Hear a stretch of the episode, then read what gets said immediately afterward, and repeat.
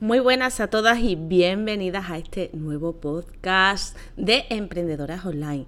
Hoy vamos a hablar de otra de las leyes inmutables del marketing que ya sabéis que estamos haciendo una serie de las que hablamos de, las leyes inmutables del marketing. Y en esta vamos a hablar de la ley de la categoría. En la anterior hablamos de la ley de liderazgo, en esta hablaremos de la ley de la categoría en emprendedoras online.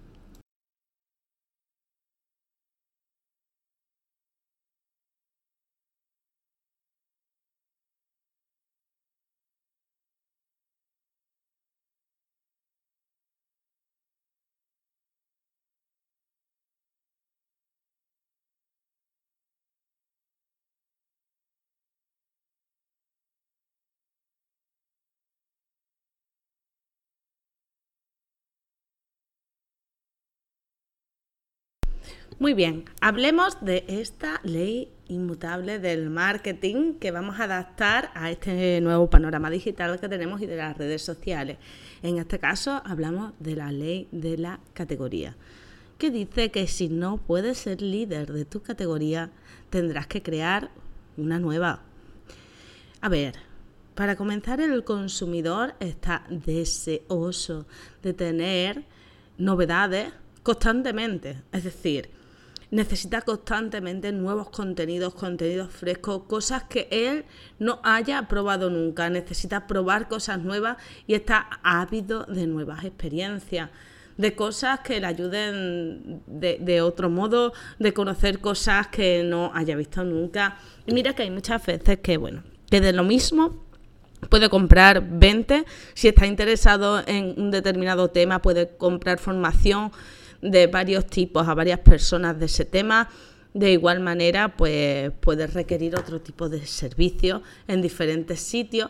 Pero bueno, aparte de eso, si nosotros queremos ganar el liderazgo y exactamente en la categoría o todas las categorías que conocemos hay alguien que lo está llevando a cabo, tendremos que crear esa nueva categoría donde nosotros podemos encajar.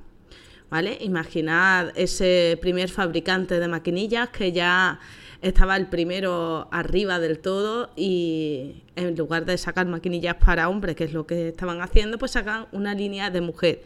Crean esa nueva categoría de mujer dentro de ello. O aquel que, que se le ocurrió sacar la famosa bebida de Red Bull, ¿vale? Que obviamente es ahora mismo el líder en su sector, creó una categoría dentro de los refrescos y de los refrescos con cafeína que hasta entonces no existía. Bueno, pues eso lo podemos hacer siempre, es crear eso que le llaman el océano azul. Es decir, está el océano rojo donde están todos los peces y todos compiten entre ellos porque no, no hay un mercado nuevo, pero nosotros podemos tener la posibilidad de traer algo diferente al mercado, algo fresco, algo que el consumidor esté deseando de, consumir, algo que tenga un diferencial enorme que le apetezca. Obviamente pagar por ello, porque no podemos decir, no es que a mí me apetece hacer tal cosa, bueno, pero hay oportunidad en el mercado, hay realmente una demanda, será fácil educar al cliente para que quiera ese producto. Siempre hay cosas nuevas, siempre el consumidor está deseando probar eh, cosas nuevas y es también un grandísimo e interesante reto para las emprendedoras crear esos océanos diferentes, esas categorías dentro de lo que hay diferentes. Lo mismo orientado a otro mercado, algo diferente orientado al mismo mercado. Algo en el mismo mercado con diferentes precios, diferentes productos, diferentes formatos, diferentes modelos de negocios, parecidos a lo que decía en la ley del liderazgo, pero eh, un poco más hablando de no un mercado, algo completo y absolutamente nuevo, sino algo que ya se conozca, algo, un producto, un servicio que ya está en el mercado, pero eh, encajarlo en una categoría diferente. Esa es la ley de la categoría de las 22 leyes en marketing, que ya os recuerdo que es un libro escrito por dos grandísimos gurús del marketing estratégico y del posicionamiento, que son Al Ries y Jack Trout de las 22 leyes inmutables del marketing. En redes sociales, más que en ningún otro sitio, tenemos a ese nuevo adoptante de la innovación, a esa persona que siempre está deseoso de tener cosas nuevas, probar cosas nuevas, nuevas emociones. Y es cuestión de buscar eh, qué es lo que podemos hacer. Eh, el emprendedor debería entrenar su mente a captar este tipo de cosas de manera constante que en su vida fuera habitual estar sacando constantemente modelos de negocio diferentes, eh, que pudiera estar pendiente de generar ideas de manera constante. Son autopistas que se van creando en el cerebro. Estamos muy acostumbrados a vivir muy estresados, a imponer una y otra vez los mismos patrones que todos tenemos.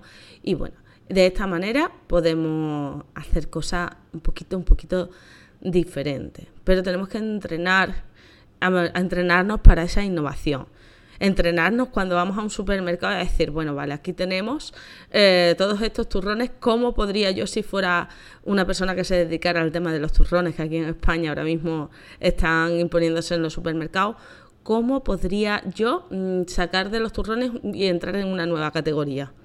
¿Cómo podría hacerlo? Podría sacar un tipo de turrón diferente, podría sacar otra categoría dentro de lo que es el turrón otro tipo de dulce de Navidad que pudiera poner de moda también que se comprara ese tipo de dulce en Navidad, ¿qué podría hacer? ¿Vale?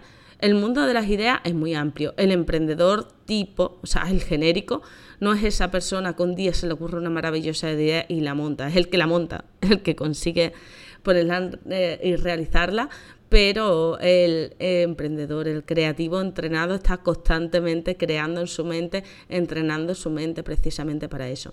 Cuanto más entrenada esté, más creativos seremos también, será más fácil que abordemos eh, nuevas, nuevos proyectos, creemos nuevas experiencias para nuestros clientes, abordemos los problemas que surjan en la empresa de diferentes formas para beneficiarnos siempre. Y aquí, hasta aquí el podcast de hoy, que ha sido muy cortito. Esta ley es muy sencillita. Espero que la hayáis disfrutado, que la pongáis en marcha, que pongáis en marcha esa parte de creatividad que todos llegamos, que juguéis con las ideas porque soñar es libre. Y ya sabéis que podéis encontrarme en redes sociales. Soy Eva González Mariscal. Eh, directora de Induscon y de el curso Rosa y me podéis encontrar en redes a mí como Eva González Mariscal como Mamá Convergente también por mi blog. Pues muchísimas gracias y hasta el próximo podcast.